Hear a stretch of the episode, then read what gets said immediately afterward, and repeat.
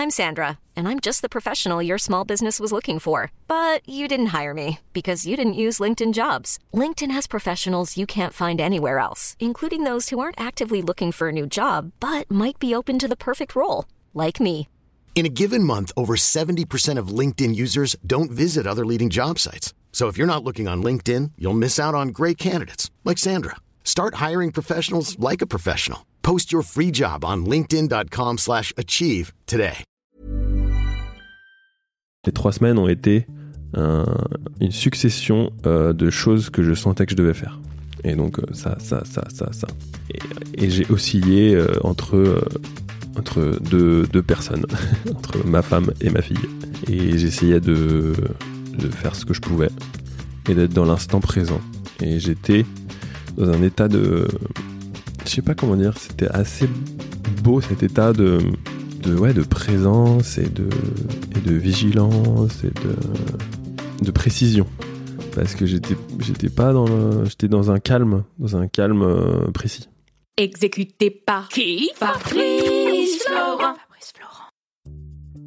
Bonjour, bonsoir, bon après-midi à tous et bienvenue dans ce nouvel épisode d'Histoire de Daron, le podcast où chaque lundi, à partir de 6h du matin, je donne la parole à un père pour lui faire causer de son expérience de la paternité. Je suis Fabrice Florent, dans la vie je fais des podcasts d'interviews et de discussions et je crée des contenus. Si vous aimez ce podcast, allez écouter la bande-annonce de celui-ci pour en découvrir plus sur moi et mes autres podcasts. N'oubliez pas de vous abonner sur votre appli de podcast préféré, d'y mettre un cool commentaire et 5 étoiles, notamment sur Apple Podcast, et de partager cet épisode autour de vous s'il vous a plu. C'est le meilleur moyen de m'aider si vous aimez mon travail. C'est la première fois que tu vas parler de ton histoire? Euh, oui. Oui, c'est la première fois parce que justement l'émission que j'avais fait sur Prune à Nantes, euh, j'ai juste effleuré le truc, mais genre Ok. pas- Et que je Une fameuse radio locale de Nantes. ouais, ouais, fameuse. Je connais bien parce que j'ai une de mes anciennes euh, salariées chez Mademoiselle qui avait fait toutes ses genre son plein plein de missions chez Prune et qu'elle Ah, adorait. Prune. Donc euh, j'ai- déjà entendu parler de Prune même si je suis pas nantais, tu vois. Ah ouais, bah super. Ça m'a fait rire d'entendre que t'étais déjà passé sur Prune. Je me suis dit ah yes. Ouais. Grâce Tu- à Baptiste. Gr- grâce à Baptiste. Tu me disais que euh, tu me disais que tu étais déjà en train de réfléchir hier et que tu enfin tu as commencé ta phrase sans la terminer. Je t'ai dit vas-y viens, on est en train on va enregistrer sinon ça va être chiant. Où est-ce que tu où est-ce que tu voulais aller? Euh, euh, que je disais que je venais là et que je commençais mine de rien à, à cogiter et, Ouais. que je- et qu'il y a des trucs, euh, c'est ça en fait, il y a des trucs que ah bah non mais ça je peux pas en parler, ça Faut je que peux tu mettes bien le micro. Ah oui ok. Voilà. Euh, le coller, ouais, d'accord, ok, je vois la différence. Euh, Ouais, t'étais déjà en train de cogiter, c'est ça? Oui, mais du coup je peux pas te dire précisément quoi. Euh, je, je, sais- je sais pas que je peux pas te dire, c'est que je me souviens pas exactement. Mais euh, typiquement, euh, lorsqu'on est amené à parler d'une histoire aussi intime, on, se pose la question, et c'est des questions que je me suis posées encore en amont, me dire mais attends, euh, est-ce que je vais parler de ça? Pourquoi? Dans quel but? Est-ce que j'ai vraiment besoin de ça? Est-ce que je dois m'e- m'exposer à ce point-là? Et voilà. Vu, vu que c'est très intime et c'est une histoire très particulière euh, qui, qui change toute ma vie aussi, donc euh, donc c'est pas rien. Mm. Mais tu sais, l'un des trucs que j'ai découvert avec euh, avec ce podcast et en faisant vraiment plein d'interviews en dehors d'histoire de Daron même, c'est que on a souvent l'impression que que nos histoires intimes ne nous appartiennent totalement, si tu veux, et en fait, elles sont beaucoup plus universelles qu'on croit, quoi. Hmm, très inté- intéressant. Bah, c'est un peu, c'est un peu ce que, c'est un peu pour, pour ça que je suis là. Ouais. C'est parce qu'en fait, je me suis dit, mais attends, parce que euh, en fait, dans ta situation, si t'avais vécu ça en ayant entendu l'histoire de quelqu'un d'autre, parce que finalement, quand tout ça m'est arrivé, je me suis dit, mais c'est fou, mais en fait, ce que j'aurais, ce que j'aurais aimé, c'est rencontrer un, un mec, enfin un papa, à qui il arrivait une histoire plus ou moins similaire. Et c'est vrai que je me sentais un peu, euh, j'avais l'impression que c'était, que j'étais le premier de l'humanité à vivre un truc Ouais. pareil. Et en fait, euh, et c'est pour ça que je suis là. Je me dis, mais c'est un plus un témoignage plutôt qu'un. euh, tu vois, c'est pas. Euh, je veux dire, c'est presque pas thérapeutique. C'est plus, tu vois, le, le fait de, de parler des choses, etc. Parce que ça, ça me concerne et c'est intime. Mais c'est plus un, un témoignage qui, je l'espère, pourrait éventuellement servir à quelqu'un. En fait, je le vois comme ça. Bah, c'est trop top parce que vraiment, il y a plein de pères qui viennent un peu dans cette idée-là, tu vois, qui ont tous vécu euh, des choses euh, où ils se sont dit, comme tu dis un peu, ah mon dieu, je suis seul au monde et, Ouais. et, et en fait je suis la première personne à vivre ce truc et où est-ce que je peux trouver d'autres histoires, etc. Et en fait c'est un peu aussi pour ça que j'ai lancé ce podcast, c'est que ça permet de pouvoir, euh, tu vois, on a on a le temps, on a le temps de raconter, on a le temps de de de, de prendre le temps justement. Mm. Et c'est c'est trop rare en fait. Donc euh, merci beaucoup sûr. de venir, hein. c'est c'est très précieux. Ah bah ouais, bah merci d'être. Enfin, on est, on est bien là. On est bien. On a, on a installé dans mon canapé. c'est ma, c'est mon QG, ce canapé. Euh, bon, pour expliquer un petit peu, euh, Amaury, tu m'as envoyé un mail pour euh, pour me raconter qu'en fait, euh, pour raconter assez rapidement, ta ta chérie a fait euh, un, un AVC, c'est ça? Euh, je sais pas la différence, c'est pas un AVC, c'est une rupture d'anévrisme, Oui. mais je sais pas ce qui, si c'est un AVC ou pas. En tout cas, elle a fait une rupture d'anévrisme, oui, Alors qu'elle Euh, était enceinte? à 7 mois et demi de grossesse, Mm. ouais, à la piscine. Et, et c'est un, en fait, c'est un vaisseau euh, qui explose dans le cerveau et qui, bah, vous im- t'imagines, c'est l'inondation, quoi. Et, euh, et oui, c'est ça. Et du coup, alors il y a tout un contexte et tout un timing en fait dans tout ça, mais en l'occurrence, oui, ce qui s'est passé, c'est vraiment ça, c'est une rupture d'anévrisme. Du coup, un coma euh, assez instantané, euh, enceinte de 7 mois et demi, donc un bébé à, enfin du coup le SAMU. Du coup, elle était à la piscine, donc moi j'étais à la maison, pas loin. Mais du coup, SAMU, enfin urgence, euh, opération, et je sais pas, je me mets à la place du, du médecin ou de- le- du chirurgien. C'était euh, sauvons le bébé aussi et, et, et voyons ce qui se passe et qu'est-ce qu'on peut faire. Donc euh, à la fois le cerveau, le ventre, quoi. C'est assez presque symbolique en fait. euh, Enfin, c'est c'est le différents centres énergétiques en Mm. fait. Et euh, et du coup. Euh, et du coup, bon là, on parle euh, ouais d'Anne Charlotte, donc je sais pas comment ça s'est passé pour elle précisément, puisque j'ai pas pu en parler avec elle. Elle est tout de suite tombée dans le coma. Et ils l'ont plongée dans un coma plus profond encore pour pouvoir euh, euh, un peu stopper le corps, si tu veux, Le stabiliser, quoi. stabiliser. Ouais. Mais ça a duré longtemps en fait. Et ce qui est très bizarre, c'est que, bah, en fait, enfin ouais, après faut, c'est dur de, de s'imaginer euh, géographiquement, mais en tout cas, j'étais pas très loin moi en fait de- quand tout ça se passait. Et ça a pris beaucoup de temps en fait. Euh, euh, je crois que vers midi, elle a fait ce, ce, ce- ce malaise. Et, et ça a duré peut-être. enfin, moi, je me, me- je me suis retrouvé aux urgences dans un espace-temps, pas dans un espace pas, enfin, dans un autre monde en fait, Ouais. dans une salle d'attente sans fenêtre, peut-être une heure après ou peut-être une heure et demie après en fait, parce que c'est, il y a plein de trucs qui se passent et le temps, finalement, on parle, on- le temps n'a plus vraiment la même, on n'a plus la même notion du temps. Et je pense que même les ceux qui travaillent euh, dans, dans les SAMU ou dans les urgences ou les choses comme ça, ils doivent, ils doivent déconnecter complètement parce que on est dans un dans une autre réalité presque dans l'instant et du coup on perd la notion du temps. C'est assez étonnant et même de l'espace. Mais euh, je me souviens quand même que je me suis retrouvé au CHU de Nantes euh, dans une salle sans fenêtre euh, et, et c'est là où je me suis dit waouh l'hôpital est dans un état euh, un Ouais. peu étrange et c'était avant tout cette histoire c'était en donc, du coup en novembre novembre 2019 donc euh, ouais expérience bizarre On va reparler de, de toute ton histoire et de, de, ton histoire, comme tu dis, qui est, pas, qui est, qui est unique et qui en même temps, je crois, arrive aussi à plein d'autres, Mm. plein d'autres pères. Euh, donc, donc tu, tu, t'as quel âge aujourd'hui? 36 ans Ok. ça me surprend d'ailleurs de dire 36 ans je trouve ça Pourquoi? Ça se rapproche des 40 je fais waouh j'ai pas du tout l'impression d'avoir 36 ans Ça se passe bien, tu sais. Ça, euh, Ça va? Ça va. ouais Ça va. C'est tes enfants qui grandissent, en fait. C'est ça, vraiment qui est terrible, c'est qui, c'est que tu vis à travers eux, quoi. Ah oui. Pour moi, tu fais la- le comparatif ouais. Exactement. Euh, la question que je pose à tous mes invités, c'est euh, comment comment t'en es venu à vouloir devenir papa?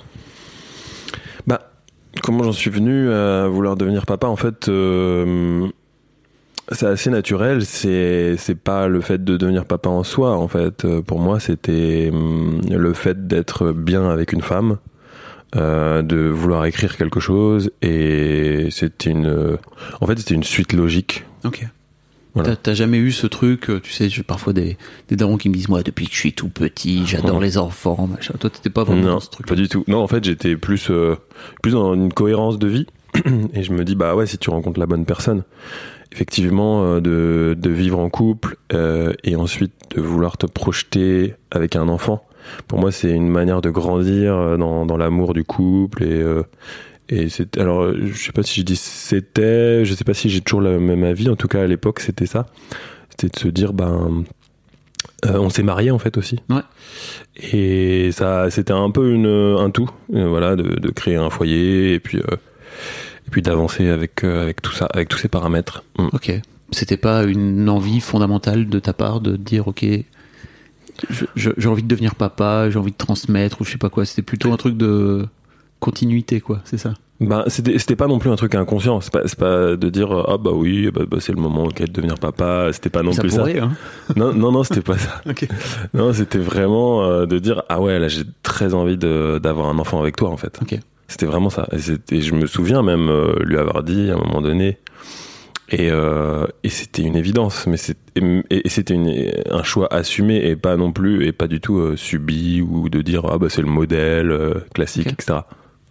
Non, non, mais ça, ça pourrait aussi, hein, tu vois. Ah ouais, mais c'était pas, pas le cas. bonne ou mauvaise réponse. ok, très bien. Euh, et et euh, vous, vous, rentre- vous vous rencontrez quand avec euh, Anne-Charlotte On se rencontre le 27 juillet 2017. Ok. Et en fait, ce qui est très bizarre, et on n'a pas du tout maîtrisé cette date, on s'est marié le 27 juillet 2019. Ok. Ouais, Puis pile. pas euh, fait exprès et tout. Bah en fait on voulait se marier fin août et puis c'était pas possible on avait un énorme lieu où les gens pouvaient dormir et tout et puis il nous a dit ah bah non en fait euh, ça pourrait être que ce week-end du 27 juillet quoi et on voulait se marier le samedi pour mettre plusieurs jours et puis en fait c'est Anne-Charlotte euh, six mois après elle dit mais attends c'est hyper bizarre on s'est rencontrés le 27 juillet 2017 donc c'était marrant. Et on s'est rencontrés euh, dans en fait euh, elle a visité euh, mes locaux professionnels euh, que j'avais à l'époque à Lyon. Et elle cherchait un bureau. Et donc on cherchait quelqu'un en sous-location. Et on a commencé donc on a je lui montre le bureau. Puis on commence à, elle commence à me parler de ses voyages. On discute et tout. Je trouve ça assez fou tout ce qu'elle me racontait et je lui dis bah est-ce que ça te dit qu'on aille boire un verre pour que tu me qu'on discute plus Oh, quoi? le mec euh, direct, euh, bonsoir. Allons boire un verre. Bah, j'ai j'ai hésité euh, une seconde et puis je me suis dit bah vas-y attends euh. et du coup on est allé boire un verre dans un en fait on n'a pas trouvé de lieu où il y avait de la place on est allé boire un verre dans un finalement dans un bar à vin qui était peut-être un- presque un peu trop un peu trop intimiste au final parce qu'on se connaissait pas et ça, ça s'appelait en attendant septembre et c'était fin juillet et on s'est revu la deuxième fois où on s'est revu c'était en septembre Ok. on a récu- et on a vu ça aussi c'était un an après on s'est dit ah c'est drôle quand même donc il y a eu pas mal de petits trucs drôles euh, avec ces dates Euh, ok. Et, euh, et en fait, quand vous vous mariez, si je me trompe pas, euh, Anne-Charlotte est déjà enceinte, c'est ça? Ouais. Vous vous mariez dans le péché, bravo. Hein, c'est ça. Bah en fait, c'est vrai. Et, on- on- et en fait, pour Anne Charlotte, c'était surtout pour Anne Charlotte, pas. En fait, pour nous deux, parce qu'on n'avait pas prévu ça. On n'avait pas. On, voulait vraiment. euh, alors c'est pas si histoire de péché, etc. Mais, euh, mais mais pour Anne Charlotte un peu plus quand même. Elle voulait vraiment se marier. euh, Il y avait un côté Euh, faire les choses dans l'ordre, peut-être ou... oui, un, côté comme ça. Et puis. euh, même Puis, si je euh, tiens à dire aux gens qu'il n'y a pas d'ordre indéfini, parce que tu sais, c'est. euh, vrai que- oui, oui, non, on fait ce qu'on veut. Bah, de Aujourd'hui, on fait ce qu'on veut. En fait, je crois que c'était pas forcément vrai euh, il y a encore quelques vois, quelques décennies, mais aujourd'hui, c'est vrai qu'il y a il y a plein, plein de façons de, de vivre, quoi. Bah, D'ailleurs, c'est ce que nous a dit quelqu'un, je me souviens, il nous disait, mais en fait, peu importe dans l'ordre dans lequel on fait les choses, le plus important, c'est l'intention de départ, en fait, pourquoi on les fait. Mhm. Et hum, Anne-Charlotte était quand même pratiquante catholique, donc euh, même si elle n'était pas... euh, elle était très euh, ouverte et, et moi je, je me suis ouvert à une nouvelle réalité au départ qui me faisait un peu peur au début Parce que t'étais pas vraiment dans la religion. Non. Ok. même si j'ai été baptisé quand j'étais enfant et tout ça, mais du coup je me suis dit waouh c'est quoi? Qu'est-ce qui se passe? Et, et au final j'ai appris par son biais euh, un, un regard sur la religion que qui était vraiment qui était un bel enseignement en fait euh, bon spécifiquement parce que euh, Anne Charlotte avait vraiment une vision de la spiritualité euh, etc moi j'étais déjà dans cette vision de la spiritualité mais pas pas spécialement En rapport avec une religion particulière. en rapport avec une religion, ouais, voilà. Et, et- voilà, et toujours, même si je me considère quand même comme chrétien. Euh, aujourd'hui, mais pas spécialement euh, catholique, religion, aller à l'église, faire le dogme religieux, etc. C'est plus une spiritualité pour le coup, une manière de de, vivre dans cette vie, euh, d'incarner qui on est. Et pour revenir sur ce que tu disais, c'est que à l'époque, on avait quand même programmé un truc, c'est-à-dire qu'on voulait on voulait se marier. Alors comme tu dis, faire les choses dans l'ordre, mais plus, j'ai envie de dire, en termes d'organisation, parce qu'en fait, on voulait partir en Inde, au Ladakh. Donc on a tous les deux un, peu voyagé. Anne-Charlotte avait beaucoup voyagé. Et euh, on voulait partir après notre mariage au Ladakh, faire quelque chose d'une sorte d'expédition. euh, et puis ensuite revenir en France et, s'installer. Puis peut-être que euh, lorsque notre enfant aurait eu deux ans, on serait parti aussi peut-être en Afrique avec l'enfant, etc. On avait vraiment cette vision. projets, quoi, c'est ça, de, Ouais, de voilà, des- voyager ensemble et en famille après, c'est ça, quoi. Ouais, c'est ça. Planning for your next trip? Elevate your travel style with Quince. Quince has all the jet setting essentials you'll want for your next getaway, like European linen, premium luggage options, buttery soft Italian leather bags, and so much more. And it's all priced at 50 to 80% less than similar brands. Plus, Quince only works with factories that use safe and ethical manufacturing practices. Pack your bags with high-quality essentials you'll be wearing for vacations to come with Quince. Go to quince.com slash trip for free shipping and 365-day returns. I'm Sandra, and I'm just the professional your small business was looking for. But you didn't hire me because you didn't use LinkedIn jobs. LinkedIn has professionals you can't find anywhere else, including those who aren't actively looking for a new job but might be open to the perfect role, like me. In a given month, over 70% of LinkedIn users don't visit other leading job sites. So if you're not looking on LinkedIn, you'll miss out on great candidates like Sandra. Start hiring professionals like a professional. Post your free job on linkedin.com/achieve slash achieve today. Et, juste après le mariage surtout. Et en fait, euh, quand on a appris qu'elle était enceinte, bah en fait, il était plus tellement question de partir en Inde, euh, en faire un trek, surtout qu'elle elle aurait eu cinq mois de, enfin, elle avait cinq mois au mois d'août de grossesse. Et donc tout, euh, tout était d'un seul coup remis en question.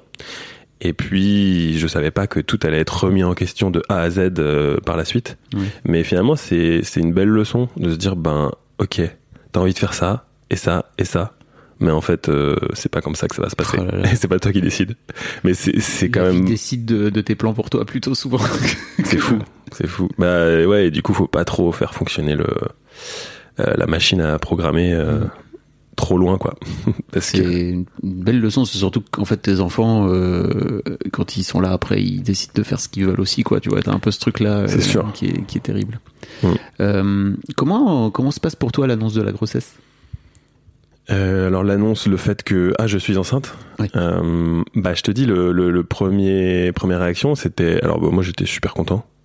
Euh, donc waouh, c'est le premier truc c'est waouh, euh, je vais être papa, euh, on va avoir un enfant. Et le deuxième truc c'était euh, ah mais on va pas pouvoir faire ce qu'on avait prévu. Parce que si tu veux parce que en fait c'était pas hum, c'était imprévu. C'était une, une- c'était pas genre euh, c'était pas comme si on voulait on avait programmé on s'était dit comme certains couples font euh, bah voilà là on, là il faut qu'on on va faire un enfant. Du coup euh, bon bah on va on va voir ce qui arrive. Et puis bah la nouvelle arrive et c'est cool et machin. mais effectivement on n'avait pas de méthode euh, technique euh, Ouais. de contraception. Et, et moi je suis pas tellement bah pour parler de la pilule Ouais. je trouve que c'est vraiment pas top comme truc. Mhm. Et donc en fait on n'avait pas spécialement. Et puis après il y a les méthodes de contraception euh, masculine comme. euh, Le préservatif. Oui alors le préservatif. Non mais pardon, je me permets de faire le. ouais ouais ouais non je me fais un sûr. peu l'avocat du diable, mais si tu veux, c'est mon rôle aussi en tant que. Bon, on est les premiers. Bien sûr on a été surpris et on a eu cette réaction de dire waouh ah ouais ah c'est- c'était cool. Ah ouais mais mince.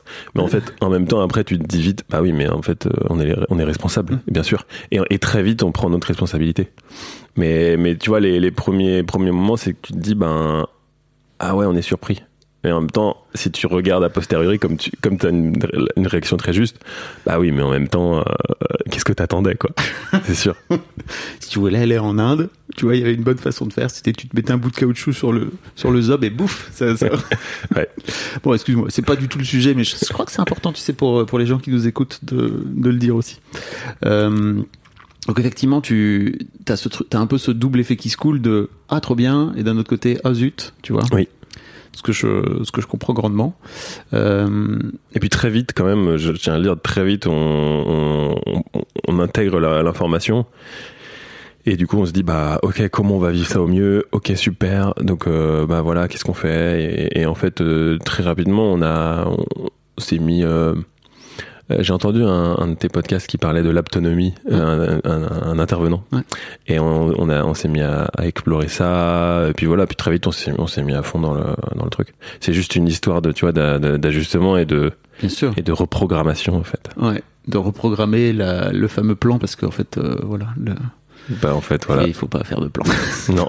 En fait globalement c'est ça. C'est un peu moi aujourd'hui dans l'instant présent là maintenant je me dis bah en fait non c'est un peu la leçon Ouais. c'est que pff, si tu peux faire des plans euh, sur ta journée te dire bon Ouais. bah là je vais prendre un train à telle heure euh, Mm. etc. Là c'est c'est sain. Mais si tu commences à aller trop loin c'est juste euh, pas possible quoi. Ouais, c'est clair. Comment se passe la grossesse en fait? Pour toi? Pour moi? Ouais, pour toi, en tant que papa. Hmm, Je te rappelle qu'on est dans l'histoire de Daron, donc C'est vrai. de parler de toi. Bah, c'est vrai, mais du coup, c'est peut-être ma réaction, euh, c'est peut-être que ça se passe bien, euh, mais euh, pour Anne-Charlotte, c'est un peu compliqué les, les premiers mois, les trois premiers mois. A posteriori, je sais pas si c'est lié au, à tout ce qui s'est passé derrière, mais elle a eu pas mal de nausées. C'était difficile en fait au début. Ça le- elle se sentait, enfin, c'était, ça l'empêchait de faire pas mal de trucs Ouais. parce qu'elle était pas super bien tout le temps, voilà. Et, et donc du coup, euh, bah moi au départ, euh, enfin bon, si je parle de moi. euh, Comment tu vivais le fait qu'elle soit, qu'elle soit pas, pas bien du tout? Bah c'est ça, tu vois, c'est par, par son biais là. Ouais. C'est c'est c'est euh, bah c'est bah c'est pas hyper euh, hyper fun, euh, mais euh, mais en même temps on le vivait bien. Euh, moi je moi j'étais trop content de de, de découvrir euh, ce processus là complètement magique. Euh, euh, on le on le on le vit au-delà du fait qu'elle avait que les trois premiers mois c'était compliqué pour elle. Bah, j'ai essayé de l'accompagner au mieux en fait. J'ai essayé d'être présent. Euh, mais le fait de, de devenir papa euh, progressivement, je le vivais super bien. Puis euh, surtout euh, les moments où on commence à, à voir le bébé qui bouge, etc. Enfin, c'était c'était une belle. euh, ouais, c'était bien, c'était beau en fait. Et, et j'avais pas du tout de peur ou d'appréhension. Ok. Mm. Bon, je tiens à dire après que c'est très classique que les trois mois soient vraiment une horreur pour les femmes et que. Bah, pas toutes, hein. Enfin, si. Bah, Ouais. pff, oui, c'est un peu j'ai un peu l'impression que c'est la loterie en fait, tu vois, en Ouais. fonction de. Alors après, je, je suis pas médecin, euh, et que euh, même pour une femme euh, d'un- d'une grossesse à l'autre, ça peut, ça peut vachement évoluer, ouais. Euh, et que ça vous entraînera pas forcément une rupture d'anévrisme, hein, tu vois, parce que tu, je, tiens à le dire parce que c'est pas forcément. Ouais, ça bien sûr, rien bien de sûr. rajouter de la, de la flip sur sur un moment qui est pas forcément très. Oui, très oui. simple. C'est vrai, c'est vrai. Euh, et toi, euh, tu disais que l'autonomie, ça t'avait aidé aussi à, Oui. à, à créer un lien, c'est ça, avec, avec ton bébé? Ouais, ouais, ouais. Ça, ça aide à, à vivre cette expérience un peu plus charnellement, euh, parce que finalement, c'est vrai que c'est la femme qui, qui vit cette expérience. euh, Moi, j'ai presque envie de dire cette expérience euh, physique et spirituelle, parce Mhm. que c'est, ça nous dépasse largement. Euh, un corps qui se forme dans le corps de quelqu'un d'autre, enfin, c'est très bizarre. Et, on, et donc, du coup, c'est plutôt la, la, la femme qui nous dit. euh, qui dit bah ouais ah ouais je sens ça mais c'est dingue c'est quand même fou d'avoir quelqu'un en moi qui se forme etc et du coup nous on le vit pas physiquement donc c'est vrai qu'il peut y avoir un décalage un décalage qui commence dès, le début parce qu'après il y a, tout le reste euh, euh, et puis le, le lien entre la maman et l'enfant et tout. Mais l'autonomie va- finalement va aider à, impliquer le papa effectivement à ressentir davantage avec bah, avec ses mains euh, à comprendre les choses un peu plus. Et puis je trouve que ça a créé quelque chose dans le couple euh, une sorte d'aventure ensemble donc euh, ouais j'ai bien aimé Ok. Tu recommandes je recommande à donf et tu sais que nous euh, aussi je pense à ça parce que je pense à l'autonomie mais je pense à d'autres trucs c'est qu'on on a fait une sorte de préparation au mariage un peu qui était qui était super Ok. On a- c'est- j'ai adoré Donc un peu plus religieuse, c'est ça un euh, peu plus ouais alors c'était avec un frère de Saint Jean Ok. donc ça c'est tout ça c'était euh, plutôt euh, euh, motivé et généré par Anne Charlotte Ok. Comme je te l'ai dit qui était euh, catholique et hum, mais en fait moi j'ai adoré parce qu'on s'est retrouvé dans alors j'ai un côté aussi un peu euh, enfin j'aime bien les, les- tout ce qui est spirituel et on s'est retrouvé dans un monastère avec un, un moine un peu psychologue. euh, euh, et puis, euh, et puis en fait, si tu veux, cette expérience de grossesse, elle était aussi liée à une à des questionnements euh, euh, spirituels. euh, enfin, on était, enfin, comment dire? Quel genre de questionnement? Ouais, je suis en train de me- m'embarquer dans un truc. Oh, non, on a le temps. hein. non, mais des questionnements sur euh, qui on est, sur d'où on vient, pourquoi on se marie. euh, et puis d'un seul coup, euh, d'un seul coup, on a appris dans ce processus-là que finalement on attendait un enfant. Ah yes. Tu vois. Mm.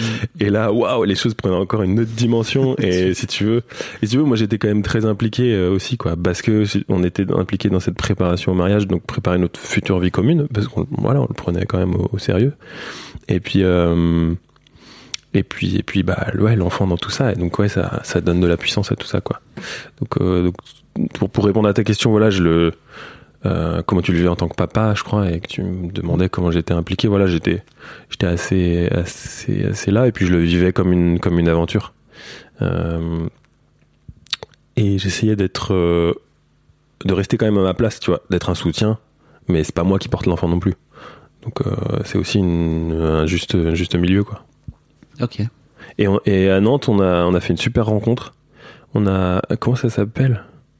On a rencontré une, sage-femme qui, ben, je crois que c'est ça justement, c'était aussi autonomie.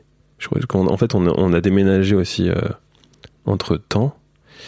Et attends, je, suis un peu perdu, mais en, gros, il y a une sage-femme qu'on a rencontrée à Nantes, du coup, quand on est arrivé à Nantes. Euh, on a fait quelques séances. euh, bah, du coup, je crois que c'était de l'autonomie aussi. Je, je, je confonds un peu les deux, mais et, et, et, euh, du coup, il y avait c'était des, des couples qui venaient, donc il y avait vraiment le papa et, et, la, future maman, enfin le futur papa et la future maman. Et on était euh, du coup trois ou quatre binômes, je sais plus exactement. Et, et ce qui était super aussi, c'était on se sentait embarqué avec d'autres euh, futurs papas quoi. Et il y avait plusieurs couples et on, et on pouvait comparer. Ah ouais, toi t'as tant de mois. Et ça c'est génial. C'était des, des séances collectives euh, d'autonomie, ouais. Ça manque beaucoup, je trouve, de, de parce qu'autant les femmes discutent énormément, tu vois, de, de leur grossesse, etc. Il y a un vrai truc de, même tu vois, de transmission.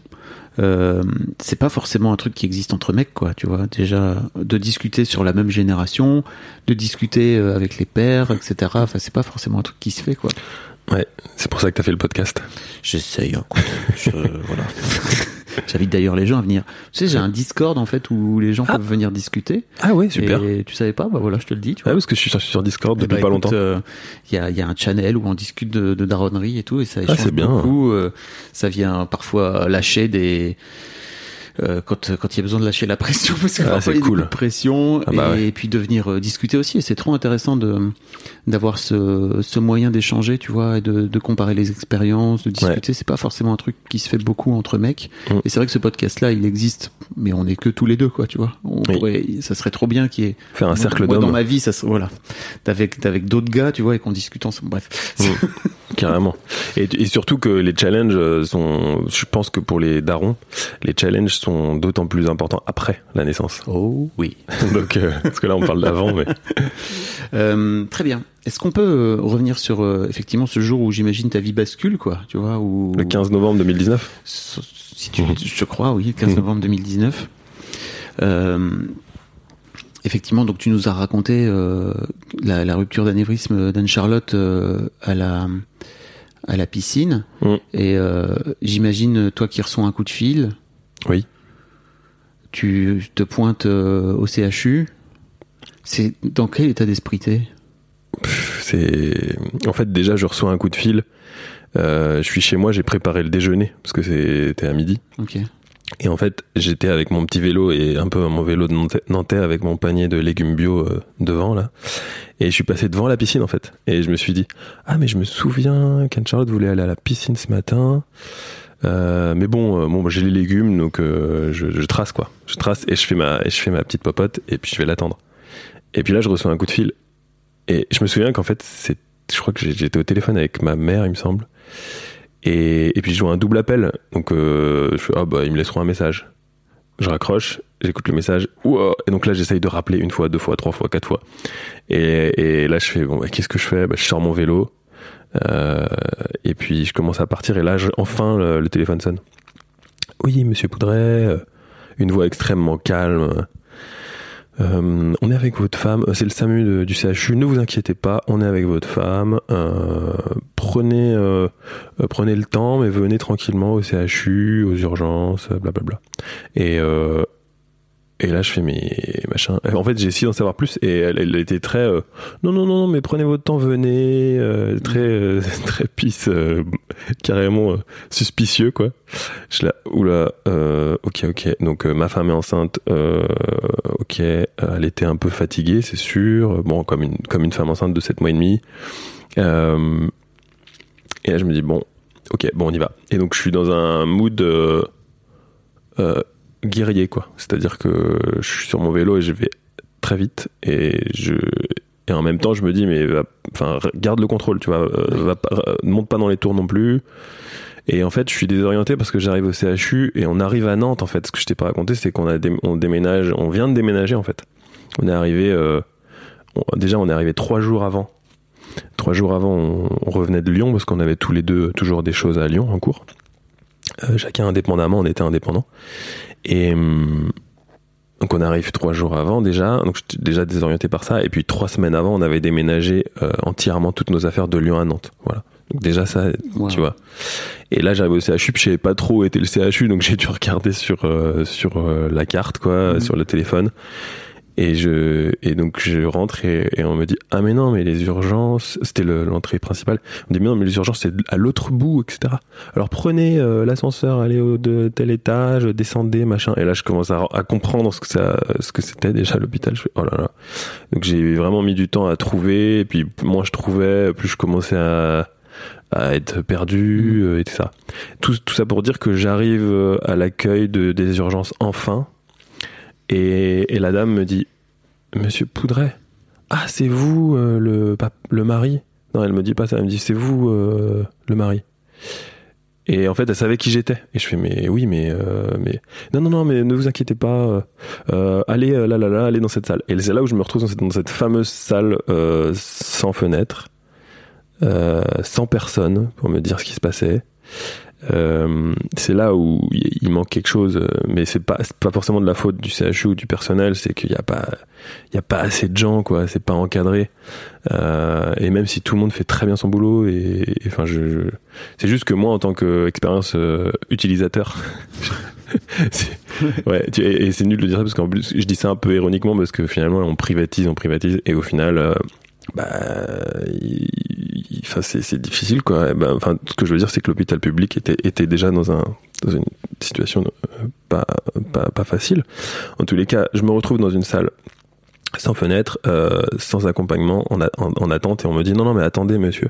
Et en fait, pendant ce temps-là, du coup, bah, Anne-Charlotte était euh, dans, dans le bloc opératoire des urgences. euh, et je savais pas ce qui se passait. Et j'ai dû euh, j'ai dû me, me lever et puis bah aller presque devant les portes battantes tu vois. Je sais pas si tu vois comment ça c'est fait.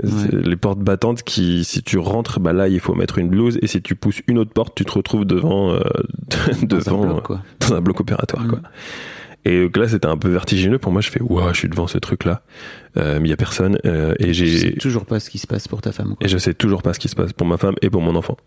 Et je peux pas trop te dire combien de temps il s'est passé. Je sais qu'il s'est passé plus de 10, 20, 30 minutes parce que c'était long, mais j'ai- j'étais dans un autre, euh, Oui. un autre état d'esprit pour répondre à ta question. J'étais, j'étais dans l'instant en fait. J'étais dans, dans le moment, dans le, le- le- le- chaque seconde qui se déroulait et chaque seconde je les sentais se dérouler. Et euh, et je, je, je, je chope quelqu'un qui est le premier médecin qui passe. Euh, il y en avait pas beaucoup qui passaient étonnamment. Je, je, le- je l'interpelle. J'ai dit mais monsieur, en fait, euh, je suis dans une salle qui est hyper glauque. On m'annonce ça, blablabla. Bla, bla, bla. Et il réfléchit, il fait ah ok. Et donc le, il, connaissait le cas parce que en fait, je te raconterai plus tard, mais en fait c'est un cas qui est complètement atypique dans l'hôpital, et tout le monde est plus ou moins au courant de ce qui se passe. Et et il me dit euh, attendez monsieur, euh, bah retournez dans la salle et on arrive. Et donc j'ai attendu encore. Là, je branche mon téléphone. Je commence un peu à essayer d'appeler les gens. euh, Qu'est-ce qui se passe, machin. Et du coup, on. Alors, je sais plus trop, mais en gros, il y a, y a une personne qui arrive. Alors, en fait, il y a plein de personnes qui arrivent. En fait, il y en a une, deux, trois. Et là, et c'était l'extrême opposé. Je me retrouve dans cette même salle, sur mon petit siège, avec. euh, il y avait une vingtaine de sièges répartis sur le périmètre de la salle. Et, et en fait, je vois euh, une médecin, la médecin en chef, du coup, euh, une deuxième. C'est très hiérarchisé en fait. Une troisième, euh, les infirmières, etc. Et en fait, ils étaient une dizaine autour de moi. tu vois. Et là, tu passes du, du, du- du tout De à la tout. solitude totale à t'es entouré. Ouais, et t'es entouré, et là tu fais, ouais, c'est bizarre, il se passe un truc. Et là, ils te regardent un peu comme ça. Tu sais, il y a tout un protocole, j'imagine qu'ils apprennent à l'école. Euh, alors, euh, donc, euh, comment, comment vous, enfin, et puis je pense qu'il y a un truc, euh, dire, mais comment vous voyez les choses vous? C'est-à-dire, ils, vont pas vous dire, euh, il se passe ça, ça, ça, ça. Au revoir. Non, euh, comment ça va?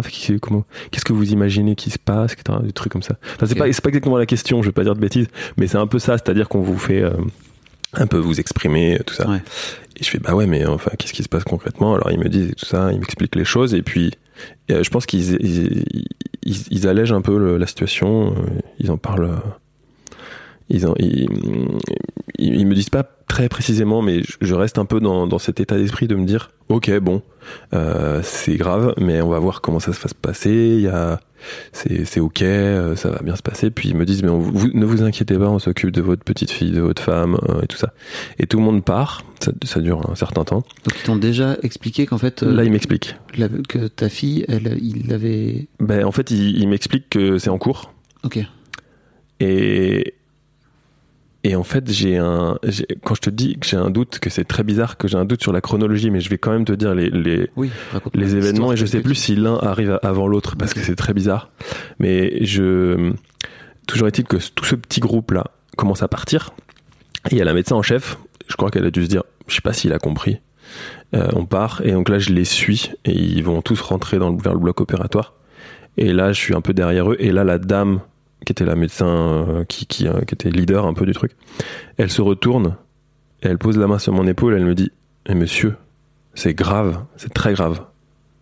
Et là, et là, je me dis, ah ok. Donc là, je comprends. Et Parce qu'elle a dû se dire, on n'a pas dû trop lui faire comprendre le truc. Et là, elle, elle part. Et j'étais là, ouh, euh, j'avais, je sais pas, j'étais glacé, quoi. Et, hum, et en- après, je.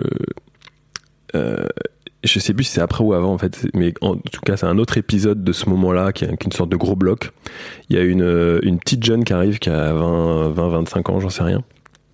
Et euh, elle avec sa blouse. Elle arrive tout sourire dans la salle où j'étais tout seul pour le coup là. Et donc euh, voilà, est-ce que c'est après? On va dire que c'est après, mais elle arrive, elle fait Monsieur, votre petite fille est née. Et, là, je savais pas le sexe de l'enfant. Je fais Ma petite fille, mais ah, c'est une fille déjà? Puis je dis Oui, mais ma femme, comment elle va, ma femme Même si j'étais. Enfin voilà, j'étais Bah, touché, mais tu vois ce que je veux dire J'étais perdu entre, entre les deux trucs. Et puis, et puis, bah. Et puis, du coup, elle, euh, elle dit Bah, je sais pas, mais en tout cas, votre fille va très bien. Je fais, ok, et elle, elle repart.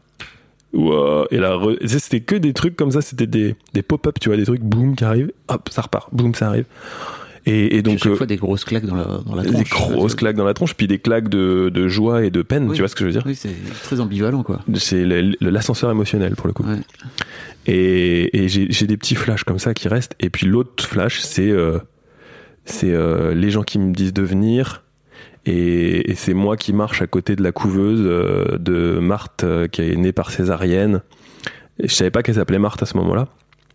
Euh, qui est née par, césarienne, qui est dans la couveuse, toute branchée et tout ça, et les gens et des, dames très joyeuses qui marchent à côté et puis qui me disent mais monsieur suivez-nous. Et du coup j'avais l'impression un peu de laisser Anne-Charlotte et ils me disent mais non mais ne vous inquiétez pas, euh, ils s'occupent de votre femme, ils sont encore euh, en train d'intervenir sur elle.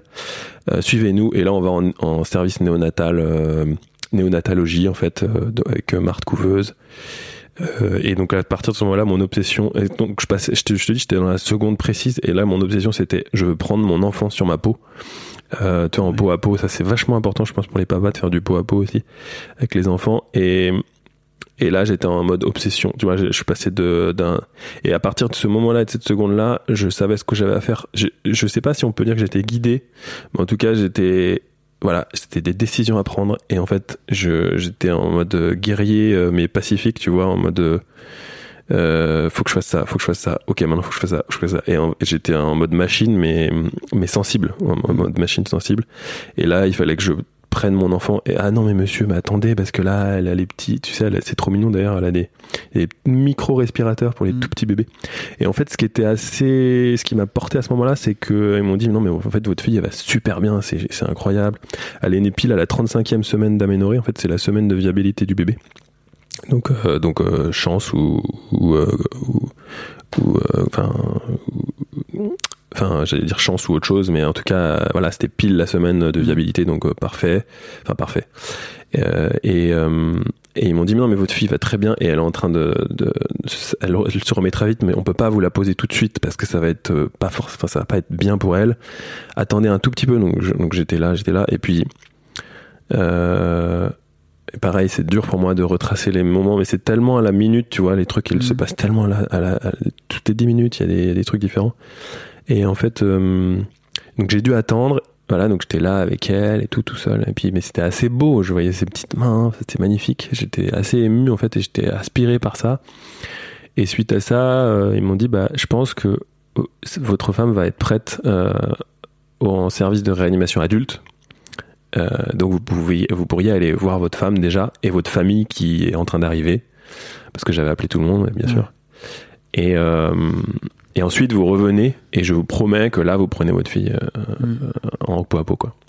Comment, comment, euh, déjà, comment tu vis cette, euh, cette journée avec le recul euh, émotionnellement? J'ai l'impression que tu as été trimballé à droite à gauche. Tu as l'impression d'avoir tout bloqué, c'est ça? De juste faire en sorte de réussir à rester. euh, J'étais en mode survie, voilà, mais j'étais en mode survie, mais pas pour moi. Je pensais pas à moi, je pensais à hum, qu'est-ce qu'il faut faire?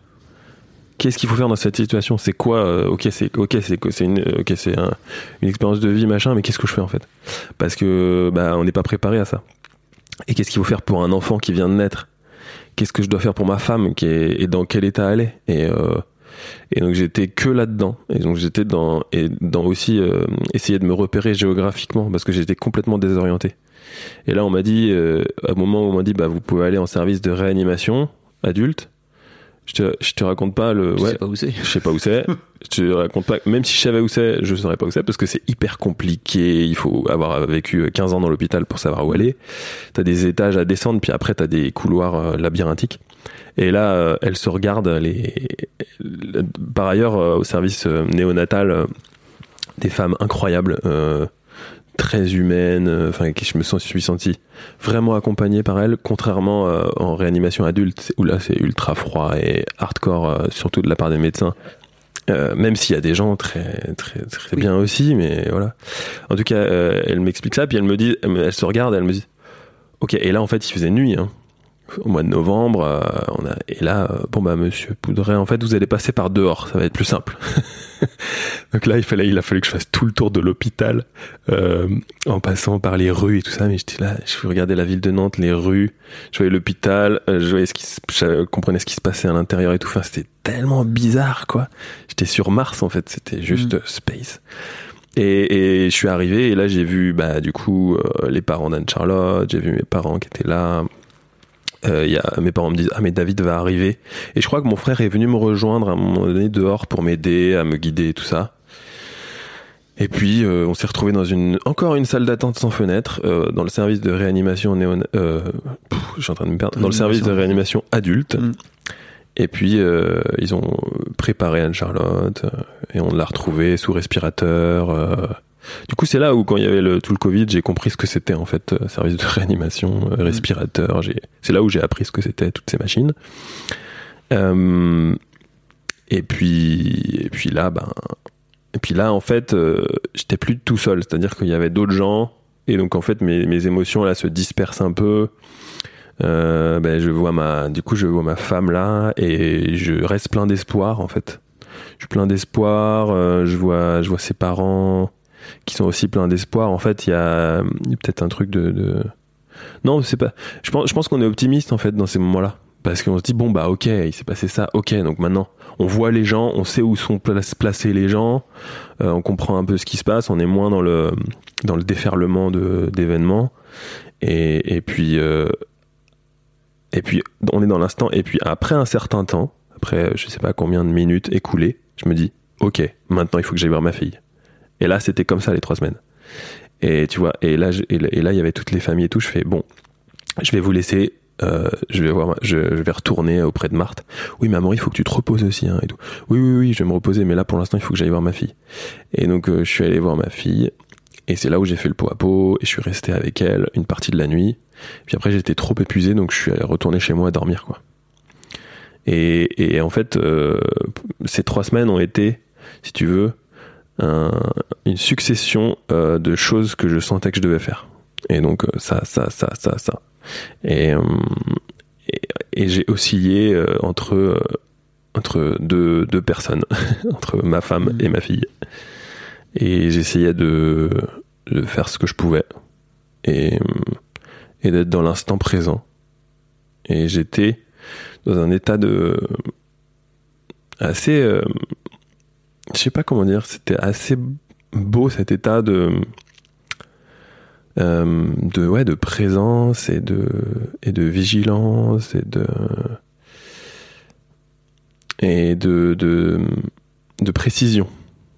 C'était c'était assez fou parce que j'étais j'étais pas dans le j'étais dans un calme dans un calme euh, précis en fait et je je sais pas je pense que j'ai j'ai l'impression d'avoir été euh, je sais pas d'avoir été aidé euh, je sais pas comment en fait euh, je sais pas si c'est un processus de survie je sais pas si c'est quelque chose de de- d'invisible d'immatériel je sais pas quoi en tout cas j'ai enchaîné ensuite les les, les, les micro combats du quotidien Bah, en fait, euh, je me demandais un petit peu comment ça se passe le process pour toi par rapport à- au coma d'Anne-Charlotte, en fait, tu vois.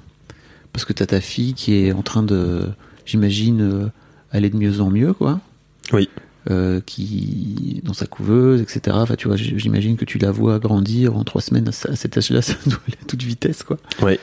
Et à côté de ça, euh, Enfin, ouais. vas-y. Trois semaines, ça va à toute vitesse, mais euh, faut, tout ça est découpé en, en quartiers parce que en fait, euh, 24 heures, elle va bien. Euh, très, un peu après 24 heures, avant 48 heures, elle sort de la couveuse. Il y a plus de, elle est dans le même environnement que toi, si tu veux.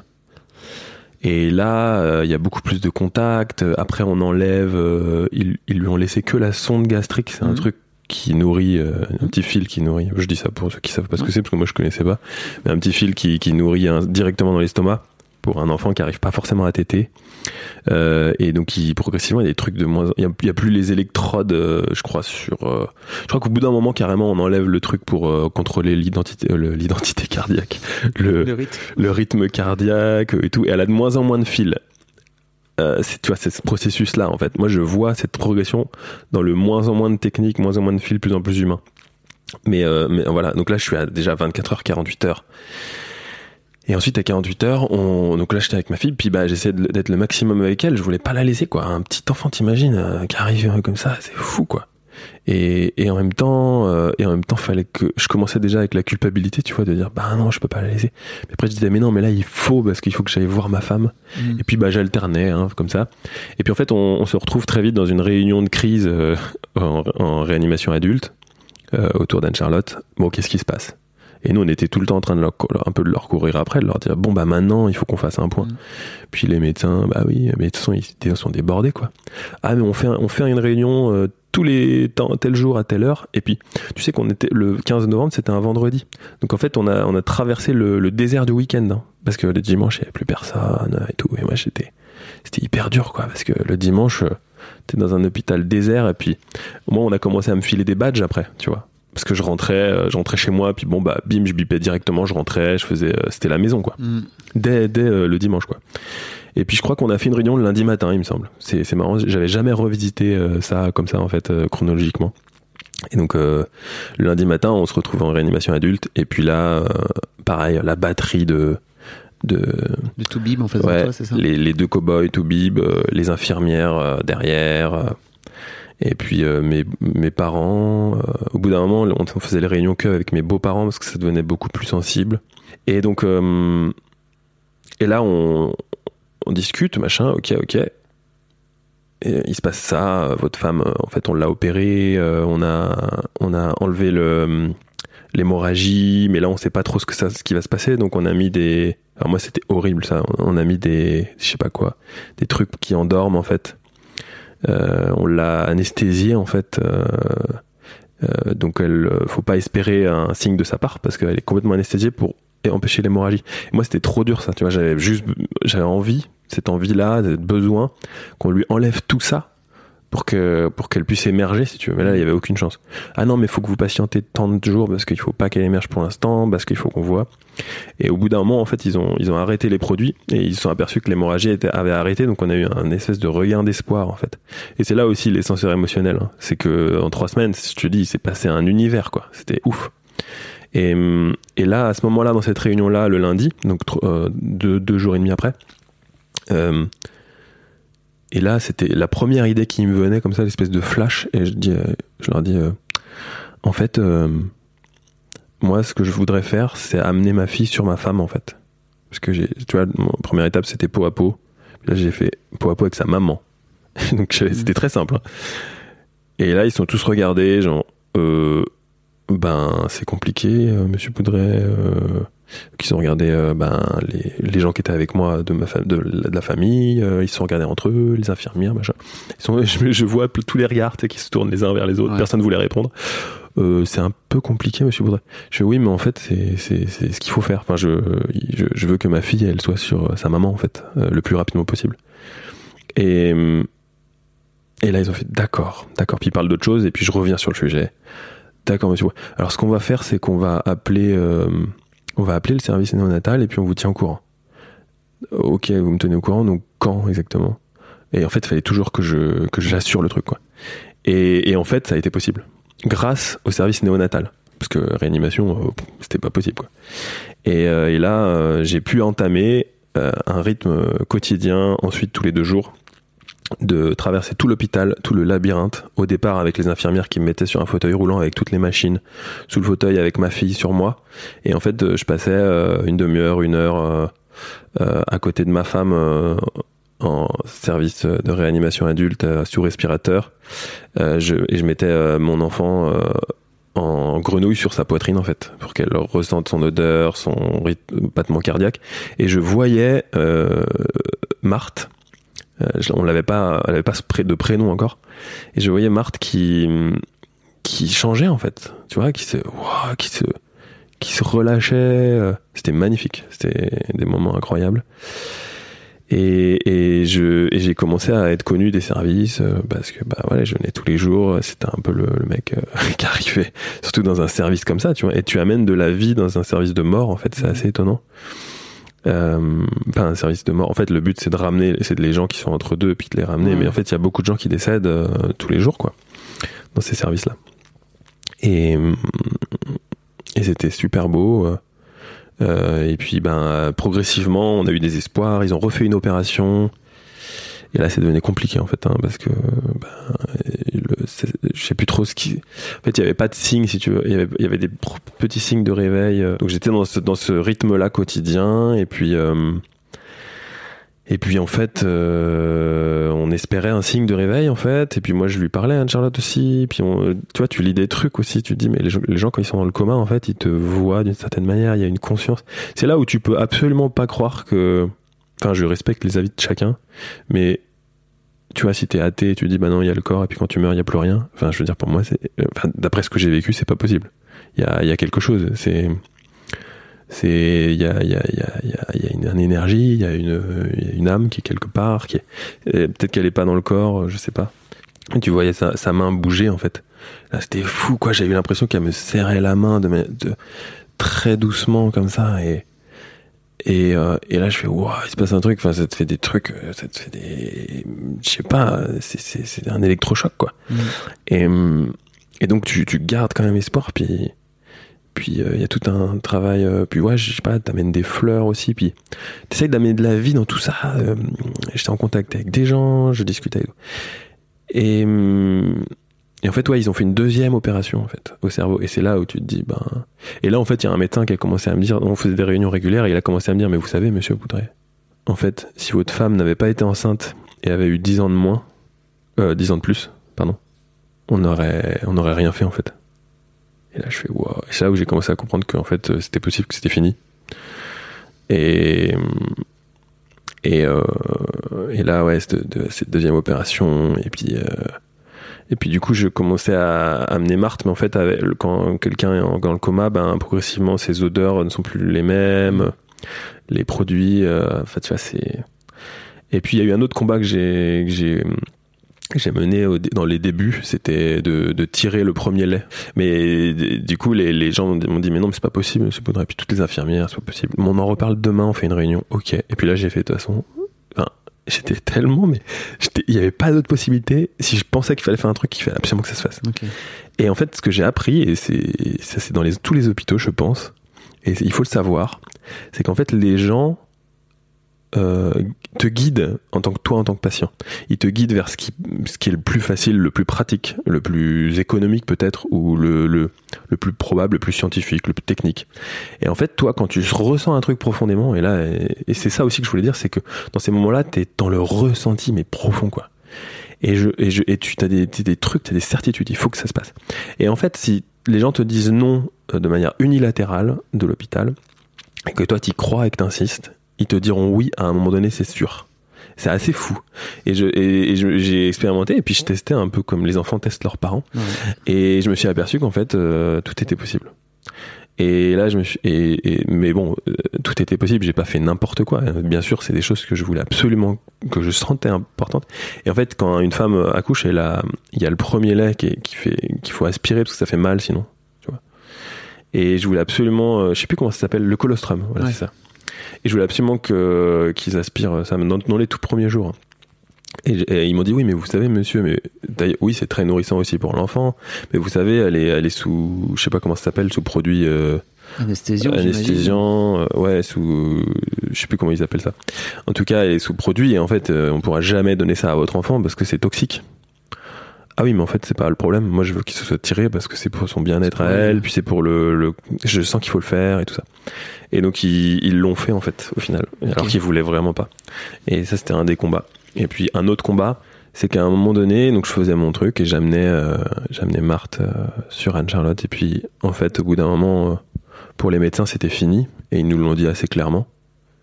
Et moi, j'étais là, mais c'est pas fini tout de suite, en fait. Je sentais que c'était pas. Puis de toute façon, on le sentait tous. Enfin, on se disait, mais. Enfin, je pense qu'en fait, on a juste euh, l'espoir, euh, et puis qui nous fait tenir. On se dit, mais ah bon? Et du coup, du coup, on entend des messages euh, tragiques en disant, mais ouais, mais en fait, je pense qu'il y a, il y a- il y a plus d'espoir. Et puis, si jamais votre femme revenait, elle serait lourdement handicapée, des trucs comme ça. Enfin, c'est ultra violent, en fait. On sort de. C'est ultra violent. Et en fait, je continuais quand même, pour le bien-être de Marthe, à amener Marthe sur Anne-Charlotte. Et là, il y a un médecin, il voulait faire la toilette ou je sais pas quoi. Et là, un- c'est là où je te dis que j'étais très très très choqué et je, leur ai dit d'ailleurs. Il y a un médecin qui arrive et qui dit mais je lui dis mais attendez monsieur mais là on vit à un moment à trois. Euh, c'est hyper précieux en fait pour moi. Hmm. Il y a ma fille sur euh, sa maman, euh, je suis là et puis et puis en plus on voyait sa poitrine, tu vois. Enfin c'est intime quoi. Et là, il y a un médecin qui était un peu indélicat qui arrive et qui dit mais mais en fait monsieur, mais vous croyez quoi en fait euh, Votre femme est dans le coma là? Mais qu'est-ce que vous faites et tout? Oh Et là j'ai et là j'étais mais bien sûr, mais en fait je crois qu'il comprend pas ce qui ce que je suis en train de vivre. Il comprend pas ce que ce que je fais quoi. C'est une sorte de processus aussi pour ma fille. On la on la voit pas tous les jours. Là on on le fait on l'a fait une fois tous les deux jours. Et le gars, il est en train de. Tu sais, c'est comme euh, si quelqu'un euh, rentrait dans un lieu sacré et se mettait à, à crier, quoi. Tu vois. Oui, oui. C'est ultra violent. Mais c'était, je l'ai vraiment vécu. Mais et là, je le regarde, je fais. Et là, en fait, j'avais envie de m'énerver, puis je me dis, mais non, c'est pas le moment de t'énerver. En fait, t'es là. Et là, je l'ai regardé, tu vois. J'ai, j'ai, j'ai pris un moment, et j'ai fait, ok, ok, monsieur, d'accord, ok, ok, ok, très bien. Oui, complètement à côté de fou. du moment que tu étais en train de Et, passer. été, et puis été dans un. je me suis dit, j'ai le choix. Soit je, je peux me mettre en colère, j'ai très envie, j'ai le choix. Ou alors je continue de vivre ce moment et je coupe pas le lien. Il y avait un truc, tu vois. Il y avait un lien, mais invisible. Et, euh, et il a, il s'est dit, ouais, lui, il est un peu fou, je sais pas quoi. Enfin bref, je suis resté comme ça, je, je le regardais, mais d'une manière bizarre. Et puis, je dis, d'accord, monsieur, d'accord, d'accord. Puis j'attendais qu'il parte. Et il est parti. Et euh, on a fini ce moment. Et puis à partir de ce moment-là, c'est là où, tu vois, où, bah, je me suis dit, ok, bon, ça va être fini, ça y est. Mm. Et, et j'ai fait part là dans la réunion d'après, euh, parce que c'était vraiment ça. Réunion, ré- quand je dis réunion, ça paraît froid, mais c'était vraiment Ah ça. ouais. Et, et j'ai dit au, euh, au médecin qui était son responsable, j'ai dit, vous savez, euh, j'étais extrêmement choqué en fait par l'attitude Mm. de, de cette personne-là, je sais même pas son nom. Et puis du coup, ils sont, ils sont venus s'excuser après. Enfin bon, et puis en fait, après, on a eu la visite du directeur de la maternité. enfin, en fait, tout le monde était, euh, était euh, sonné, en fait, ils comprenaient pas ce qui se passait. Et puis euh, les services néonates adultes, ils sont jamais en lien. Enfin, il se passait des trucs bizarres, il y avait des liens qui se faisaient, qui se faisaient pas normalement. Enfin bon. Et ensuite bah, est venu le moment fatidique en disant bon, ben, en fait, bah, votre femme, il n'y a pas d'espoir, c'est fini. Et oui, elle respire, oui, on dirait qu'elle est vivante. Mais en fait, c'est une machine. Euh, c'est un respirateur. Et on va devoir programmer le, bah, l'arrêt du respirateur, quoi. Et puis là, j'étais, et puis ben voilà, il y a le, il déblatère et les trucs. Et puis moi, j'étais, j'étais toujours dans, les, dans le présent. Et puis là, je me, je le laissais parler. Puis quand, quand les gens arrêtaient de parler, j'ai dit bon, euh, en fait, euh, j'aimerais bien dire une, une, idée qui me vient, mais bon, je voudrais avoir votre avis. Moi, je voudrais être présent à ce moment-là avec ma fille. Et en fait, le 7, Anne-Charlotte est décédée le 13 décembre, le jour où ils ont arrêté l'aspirateur. Et le 7 décembre, euh, ma fille est partie de l'hôpital je l'ai prolongé en plus parce qu'ils m'ont dit non mais là votre fille elle est en pleine forme c'est bon c'est fini. Et j'ai dit oui mais attendez parce que là je suis tout seul. Je suis tout seul et j'ai rien j'ai pas de poussette euh, parce que tout ça c'est plein de détails enfin là on pourrait en parler 10 heures hein, mais il y avait rien il y avait pas de, on venait de déménager il y avait une, salle mais il y avait rien dedans euh, j'ai commencé à, à, installer des trucs avec mon père enfin je c'était c'est fou quoi. Enfin j'étais pas prêt quoi. Oui, vous étiez pas prêt. Et hum, et donc le 7, euh, j'étais avec ma fille, et puis cette décision a dû être prise, euh, je sais pas trop, après, un peu après.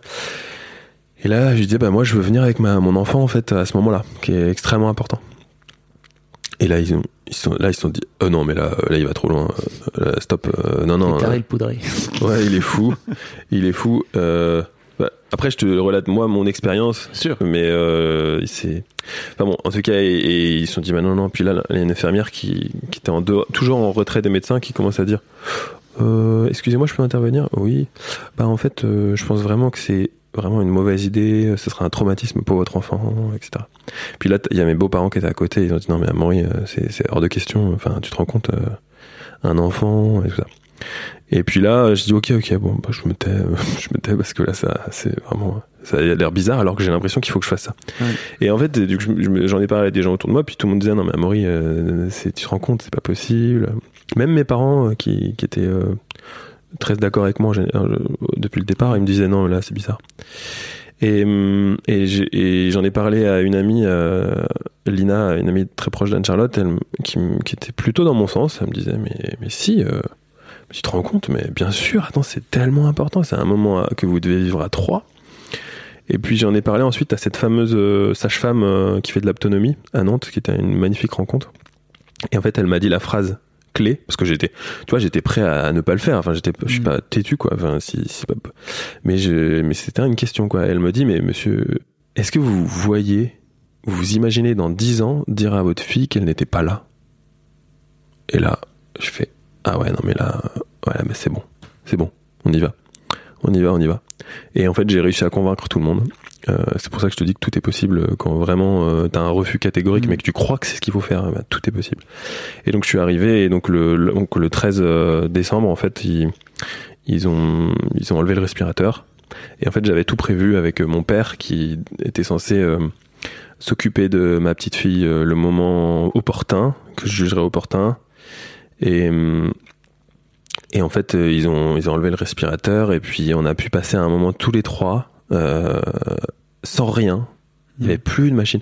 D'un seul coup, on était dans un environnement apaisé parce que ce qu'il faut se dire, c'est que la technologie et la machine dans les hôpitaux, particulièrement, elle, elle, elle déshumanise l'ensemble. En fait, mm. c'est fou. Et là, on était, il y avait plus rien. Il y avait plus plus de, de chiffres à l'écran, il y avait plus d'écran d'ailleurs, il y avait plus de fil, il y avait plus rien, on était, on était nus face à la vie et à la mort en fait. Et c'était hyper fort parce que j'étais, j'étais avec Marthe, je lui ai expliqué, je lui ai dit tu vois ce qui se passe, euh, voilà, je lui ai tout dit en fait, comme un adulte. Voilà, on a ta maman, ce qui s'est passé ça, t'es né comme ça. Euh, euh on, va, on, vit, on vit ça en ce moment. Ta maman, elle, elle, part. Ben, je sais plus trop comment quel terme j'ai employé. En tout cas, physiquement, elle, elle, va partir, mais, mais elle est toujours là avec nous d'une certaine manière. Et, Et puis, et puis ensuite, je me suis un peu retiré.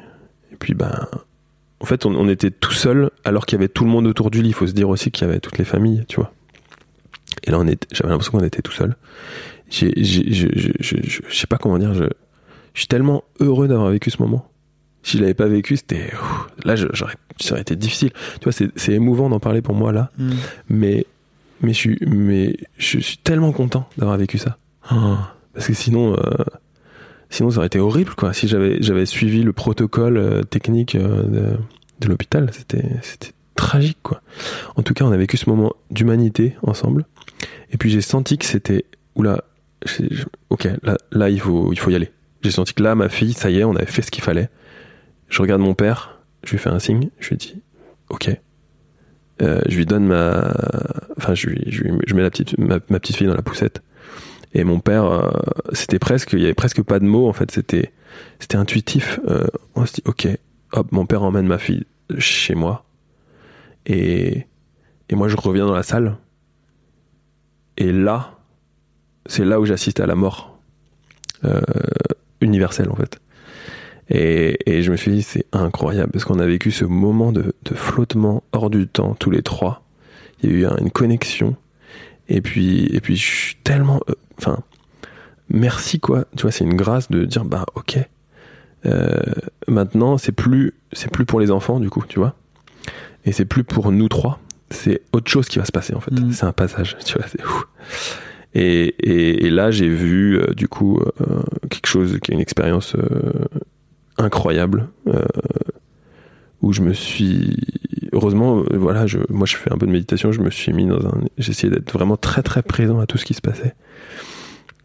Et j'ai vu du coup Anne Charlotte euh, partir progressivement. On a vécu ce moment de départ qui est très impressionnant parce que parce qu'on voit un, corps on voit, on voit un, un- un passage en fait. On voit un passage euh, et, et puis euh, j'ai pu vivre ça.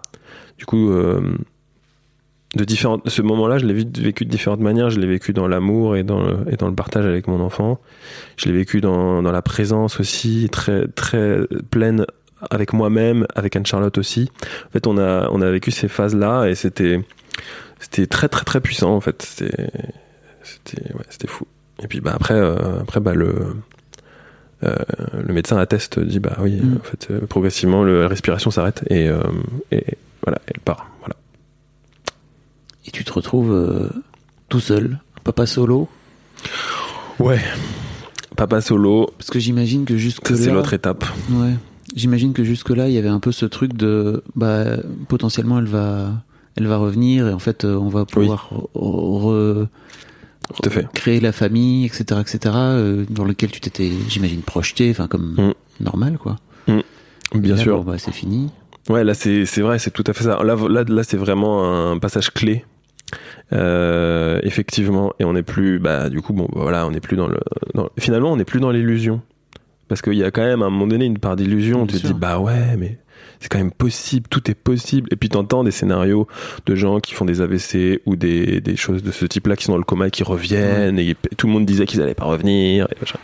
Puis c'est important, je crois, de le, Heureusement. de le faire ce, ce processus-là aussi, tu vois. Ouais, et d'ailleurs, euh, bah, d'ailleurs, je me dis ça aujourd'hui, c'était beau de finalement de vivre en fait ces trois semaines, même si c'était- c'était très dur et, et plein d'adversités. euh, bah, en fait, c'était une sorte. de- Finalement, ça a fait que le passage était, était doux aussi, Mm. parce que même pour Marthe, en fait, euh, Mm. c'était pas que euh, bim, euh, coup près et c'est une fini. mort Quoi. violente, quoi. Enfin, Ouais, c'est ça. Tu vois, enfin, c'est il y a un nous, accompagnement, ouais. mais euh, oui, et effectivement, je et là on bascule dans dans un autre monde où là effectivement je je suis un je suis tout seul en fait pour faire face à, à ce que normalement euh, des couples euh, vivent avec un enfant euh, nouveau-né qui fait passer nuit. Et, là en fait c'est hyper dur quoi.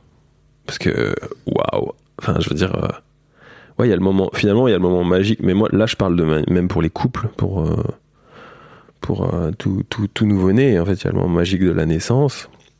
Même si moi bon bah j'ai pas vécu euh, ce que peut vivre un papa euh, couper le cordon euh, etc enfin tu vois. Mais mais je l'ai vécu d'une autre manière euh, peut-être plus autre autrement quoi Et, là, ouais, c'est vrai que de se retrouver tout seul euh, avec l'enfant, et, mais j'avais besoin aussi quand même. J'avais besoin. Tout plein plein de gens m'ont proposé leur aide, et bien sûr, et je les remercie. Euh, mais en fait, j'avais besoin d'être face à moi-même. En fait, j'avais besoin d'être face à, à ce- à ce que je devais affronter. J'avais besoin d'être seul avec mon enfant. Et j'ai vécu quelques jours, je sais plus trop combien d'ailleurs. J'ai vécu quelques moments où ben j'étais, voilà, où je, où je faisais les nuits, où, où j'ai Mhm. oublié tout le reste en fait, et j'étais concentré euh, avec ça. Et puis, bah voilà, et puis t'as tout, t'as tout quoi en fait. T'as euh, bah, les biberons, euh, enfin euh, les réveils, les hum, ben, ouais, les pleurs, euh, les sorties, euh, la fatigue, euh, le fait de pas pouvoir prendre une douche en fait, tu vois, c'est tout con, mais enfin, les, plein de mamans te diraient ça. Mm. Bah ouais, en fait, je peux juste pas prendre une douche, c'est pas possible. Je peux, enfin, mon bébé, c'est c'est fou. Et puis, et puis voilà. Et puis assez vite, je sais pas quand, mais il y a une aide à domicile qui est venue, et, et j'étais content parce que parce que c'était quelqu'un extérieur à la famille qui venait aussi. Mm. J'avais besoin de ça en fait. J'avais besoin Bien de me retrouver dans un, dans un, de- malgré tout dans un foyer et puis d'essayer de, de faire les choses euh, euh, moi-même. Et, euh, et donc une personne extérieure, Françoise, est venue très vite et qui a, qui a noué un, un super lien avec Marthe d'ailleurs. Ça c'est, émouvant.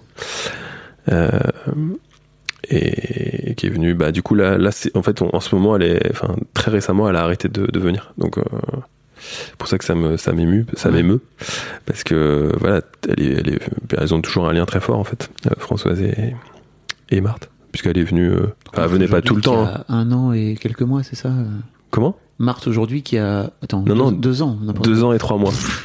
non mais Bah, tu sais les années de Covid moi je sais plus ouais ouais c'est vrai. Ça je perd- sais plus ça faire de calcul Bon, Ok, ça c'est un autre truc encore. ouais.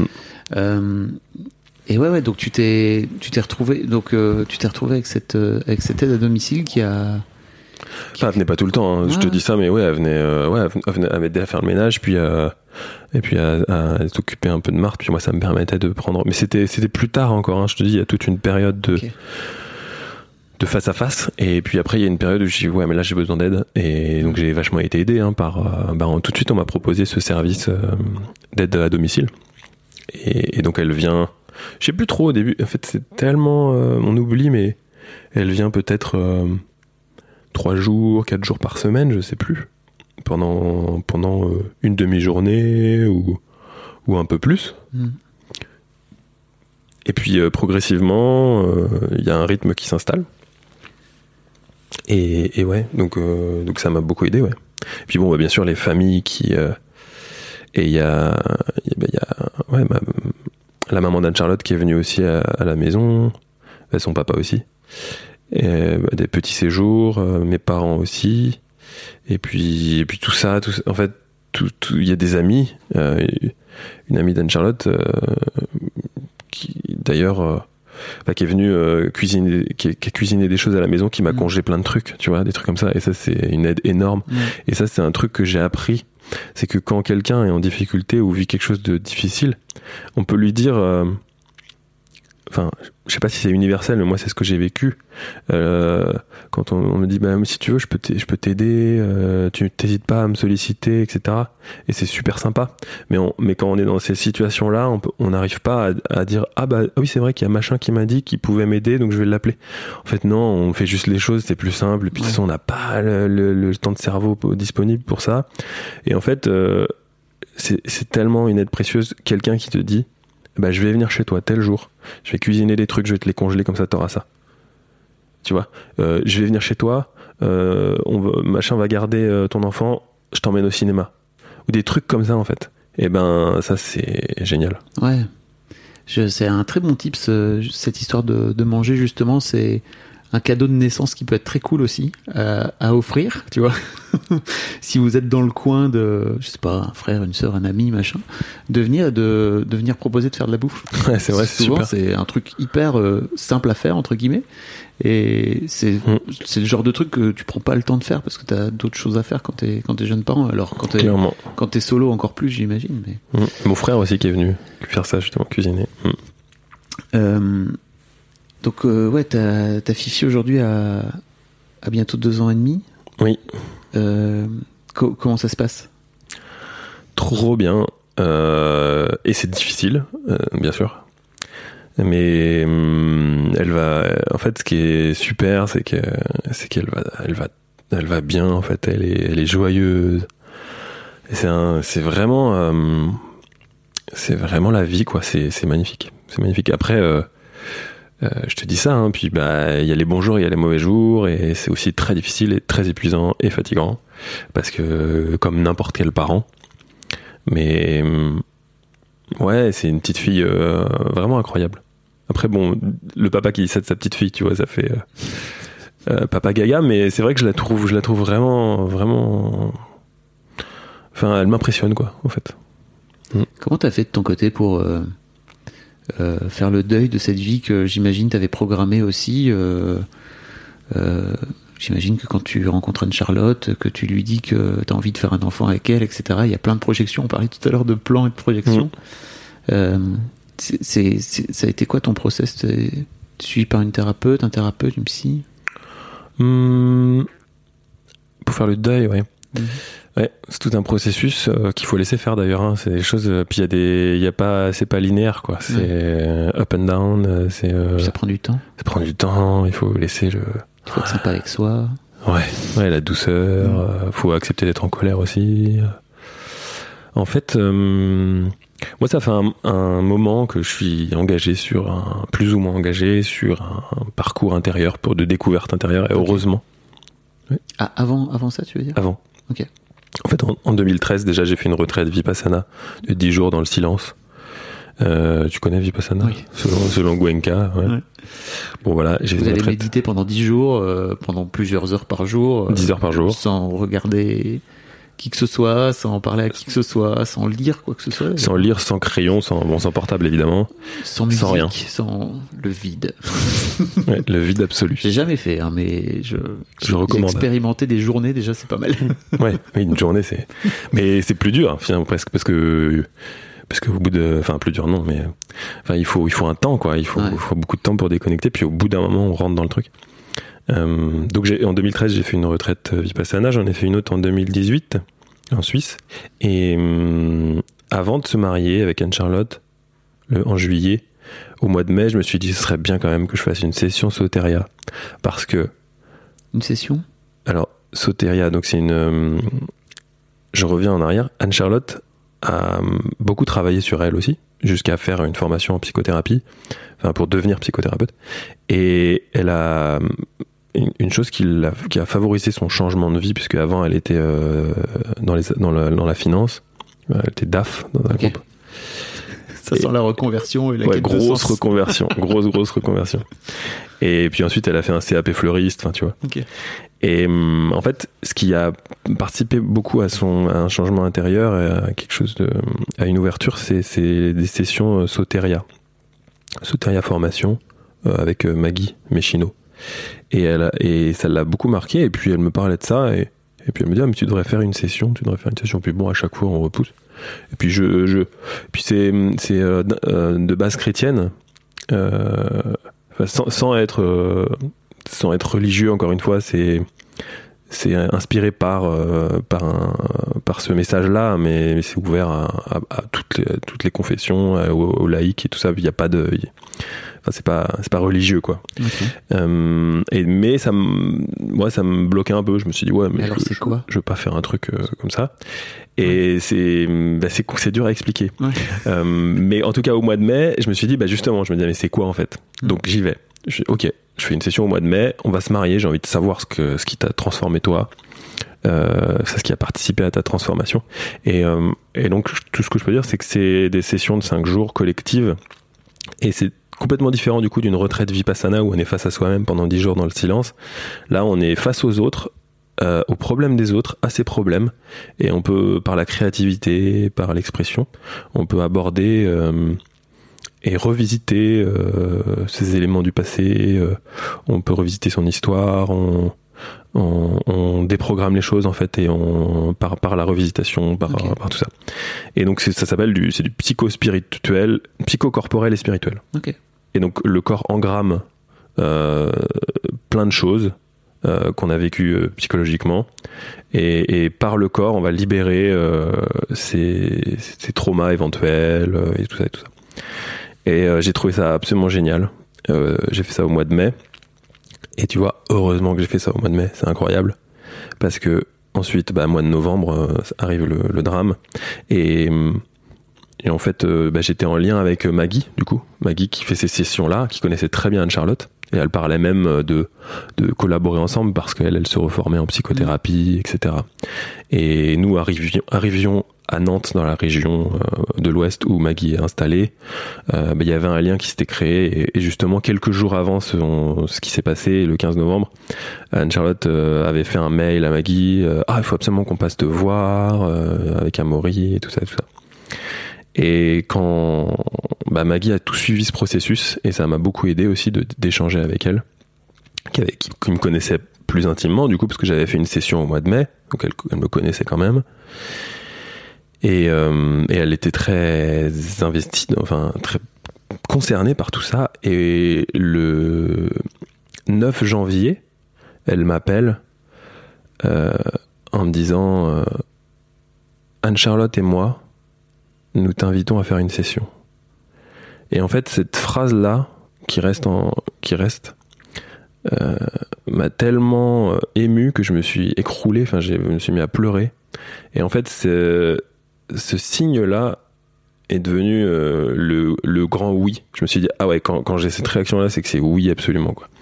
Et je me suis dit, waouh, ok, faut que, bah, faut que je fasse. Parce que je, euh, ma première réaction, c'était, au départ, c'était de penser, euh, mais, euh, mais attends, j'ai un enfant, tu vois, il y a eu le- l'enterrement le 18 décembre, là, on est le 9 janvier, enfin, je suis dans le jus, faut que je, je peux pas, machin. Et puis, bah là, d'un seul coup, ok. Ton corps, il a parlé quoi? Et, et, et, et ouais, mon corps a parlé. Et en fait, elle- quand je te dis 9 janvier, c'était le début de la session, mais elle m'a proposé euh, avant ça, donc c'était juste après, en fait. Ok. Elle, et elle me dit, mais c'est tout de suite, c'est tout de suite qu'il faut rentrer, de- et qu'il faut revisiter, qu'il faut rentrer, qu'il faut, qu'il faut, il faut pas laisser les choses se- s'enquister, tu vois. Et, que, et je suis, mais, pff, enfin, merci, merci de cette session-là, tu vois, parce que j'en ai fait une, du coup. Donc je réponds à ta question. C'est comme ça un peu que j'ai, j'ai, traité tout ça, que j'ai abordé tout ça. Et j'en ai fait une autre euh, après, euh, au mois de juin. Enfin, en tout cas, entre euh, aujourd'hui à l'instant T, je crois que j'ai fait six sessions avec elle. Ok. Et ça m'a, ça m'a vraiment, euh, ça m'a, ça m'a porté. Enfin, ça m'a, ça m'a aidé. Et puis c'est Et chaque largement au-delà de mes, tu les espérances. d'une autre façon, c'est ça? En fait, euh, en- fait, euh, oui, et puis t'as pas toujours les mêmes sessions. T'as la session de, de base qui s'appelle se délier des entraves du passé, puis après t'as une t'as les sessions de croissance. Puis j'ai fait aussi un jeûne euh, de 7 jours Ouais. en traitement en plus, enfin en, en traitement, je veux dire en, en exploration intérieure aussi. Euh, donc c'est encore plus intense quand t'es dans la vulnérabilité du jeûne. Et hum, qu'est-ce que je oui et en fait le décès et ce que ça a fait en moi et comme comme le dit d'ailleurs euh, Maggie, c'est, ça rebondit sur la peau de tambour de l'enfance, puisque en fait, ce que ça fait, ça fait écho à plein d'autres trucs. C'est-à-dire que finalement, si tu souffres, c'est pas à cause. euh, bien sûr, c'est un événement dramatique, mais ce qui, ce t'arrive n'est pas le plus important. C'est comment tu y réagis et comment tu l'intègres dans ta vie pour en faire quelque chose de positif. Et, et en fait, ces événements-là vont faire écho à plein d'autres trucs qui sont beaucoup plus profonds en fait qui, qui remonte à ton à très très très loin en fait. Ce Et- que t'appelles la peau de tambour de l'enfance, c'est ça? Bah, Enfin, c'est-à-dire que que ça va rebondir sur euh, sur tes expériences, sur d'autres expériences, et tu vas, ce qui t'arrive aujourd'hui, tu vas y réagir de la même manière que tu as réagi, par exemple, à 5 ans, à un événement qui fait appel à ce- au même genre d'émotion? Et en fait, euh, pour répondre à la question, c'est que tu tu revisites pas toujours, tu tournes pas en rond parce que tu tu ouvres une porte, puis en fait tu en ouvres une autre, et en fait tu vas toujours plus loin, tu vois? Et c'est le processus de, de, de- que tu peux euh, que tu peux toucher de plein de manières différentes, hein, par, bah, par la méditation justement, par, et, et, et c'est infini, et c'est une la découverte de soi-même, et c'est génial, c'est génial. Et t'as la sensation que ça, tout ça va faire de toi un bien meilleur papa? Pour Marthe? Je sais pas s'il y a meilleur ou pas meilleur papa, parce que tu vois, tu le sais. question piège.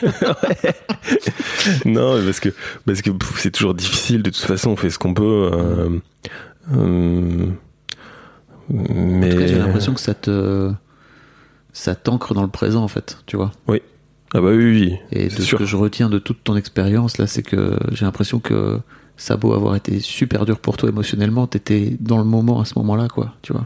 T'étais Oui. pas dans, dans ton petit vélo dans ta tête. quoi, Clairement. Bah oui, t'es dans un dans un autre cerveau, quoi. C'est euh, plutôt dans les tripes, quoi. C'est très marrant d'ailleurs de voir, excuse-moi, mais c'est très marrant de voir euh, la différence entre les projections que tu as pu faire euh, avant votre mariage, etc., etc., tu vois, et de te retrouver après dans le dur et d'être, de réussir à, à rester dans le moment, quoi, tu vois. Et clairement. Et ça me fait penser à un truc. Euh, rester dans le moment et pas se faire piéger par les illusions de ces projections.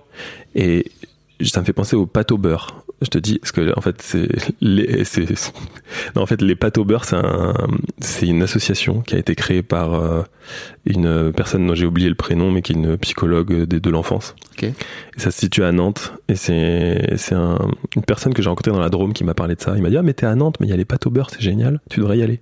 Et les Nantais, les jeunes parents, regardez ce que c'est, c'est génial. J'y suis allé une fois. Et alors attends, parce que je, je digresse, mais je vais revenir au truc. Et les pâtes au beurre, c'est un endroit où tu arrives et tu pousses la porte et en fait ça sent le croissant, le pain grillé. Euh, Tu peux prendre un petit déjeuner avec euh, des, psychologues euh, qui sont là euh, comme toi et moi.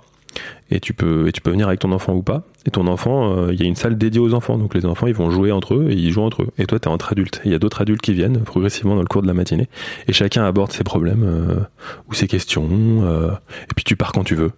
C'est tellement magique ce, ce lieu. Pour, euh, j'y suis allé une seule fois, mais je vais y retourner euh, parce que c'est bienveillant, c'est simple, il n'y a pas de voilà quoi, tu, tu abordes tes, tes, tes, tes choses.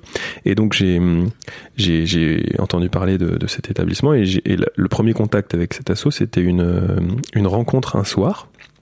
Donc là, pour le coup, j'ai pris une babysitter qui, qui a gardé Marthe et je suis allé faire une sortie sur euh, un thème pour les enfants. Donc tu vois, le, le gars qui sort pas du truc.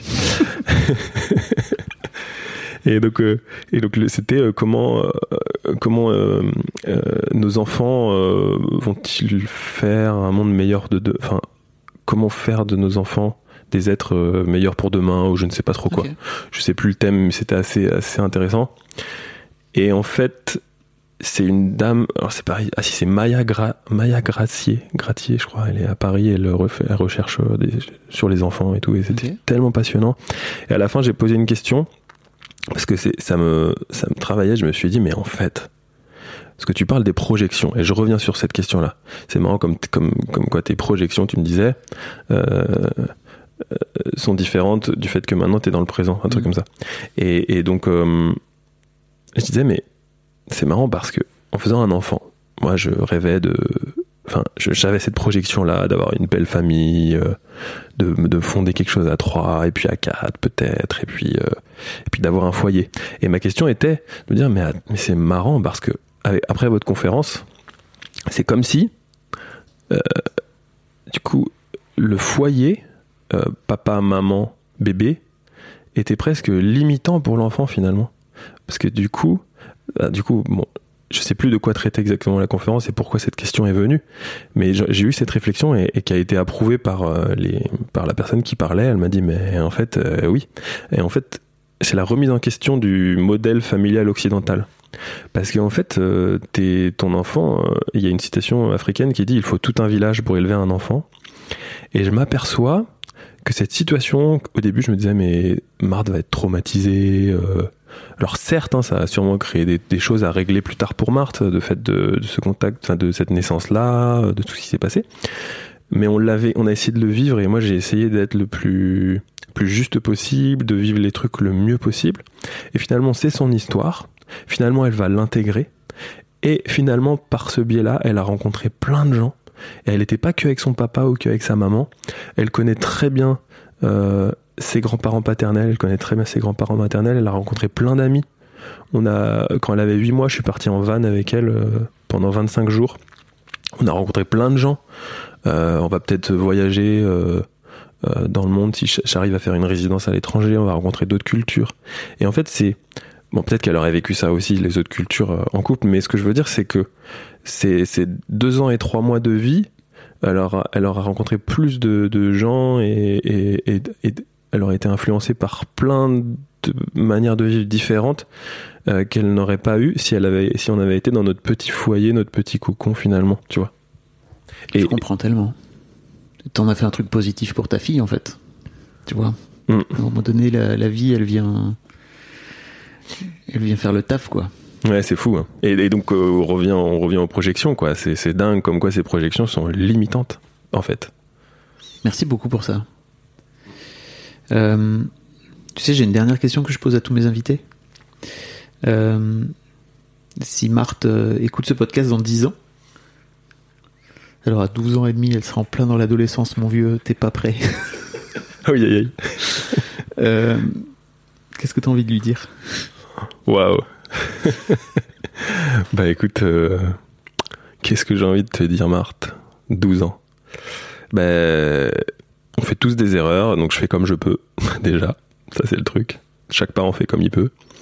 Et que j'ai réalisé plein de trucs par rapport à mes parents le jour où j'ai eu un enfant, déjà.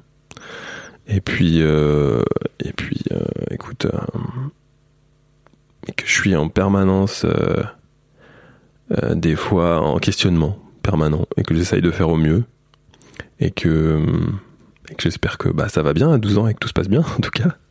Mais, mais que ouais. euh, Après, je sais pas si je, te le dis à Marthe, mais et je le dis aussi à tout le monde, c'est être parent, c'est vraiment osciller entre entre le lâcher prise et la culpabilité des fois, et tu sais des émotions positives et, et moins positives, où où des fois tu te dis bah ah, il faut aussi que je prenne soin de moi en fait. Et donc bah du coup je vais je vais la confier à ses grands-parents pendant peut-être 5-6 jours, mais euh, du coup on se dit ah ouais mais peut-être qu'il faudrait que faudrait que je la récupère.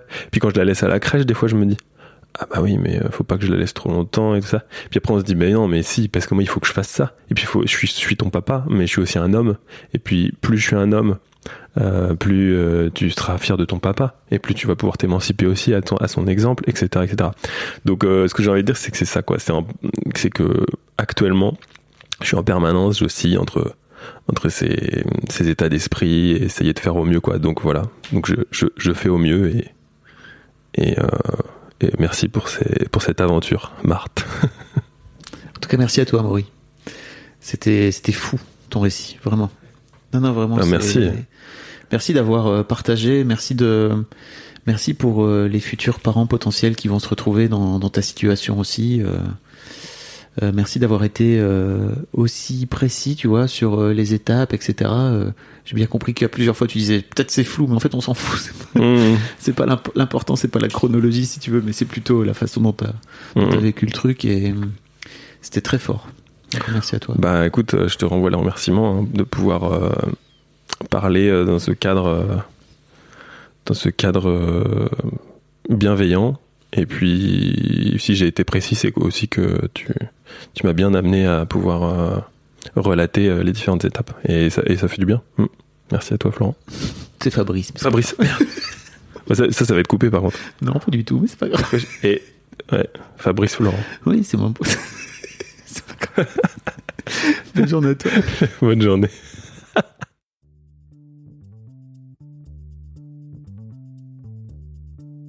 Merci beaucoup pour votre écoute. Avant de nous quitter, si vous avez aimé ce podcast et cet épisode, merci de lui mettre un commentaire sur Apple Podcast et 5 étoiles de préférence. C'est le meilleur moyen de le faire connaître. Vous pouvez faire comme Joel Esquimau qui, le 11 août 2020, a mis 5 étoiles en disant Arrivé ici en cherchant des informations pour la naissance prochaine de ma fille, je suis tombé sur un podcast qui change la vie.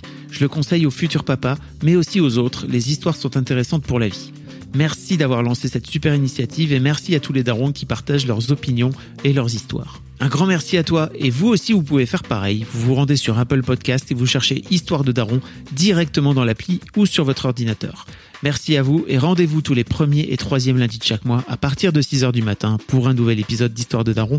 Un grand merci à vous pour votre écoute. Step onto the legendary clay courts of Roland Garros, where the world's best players battle it out for a chance to win the French Open title. Tennis Channel Plus is your place to watch. Stream every court from your phone or smart TV, live in HD. Don't miss a moment with daily live coverage and match replays on demand, beginning Monday, May 20th. Be there for all the unforgettable moments. Stream now with Tennis Channel Plus.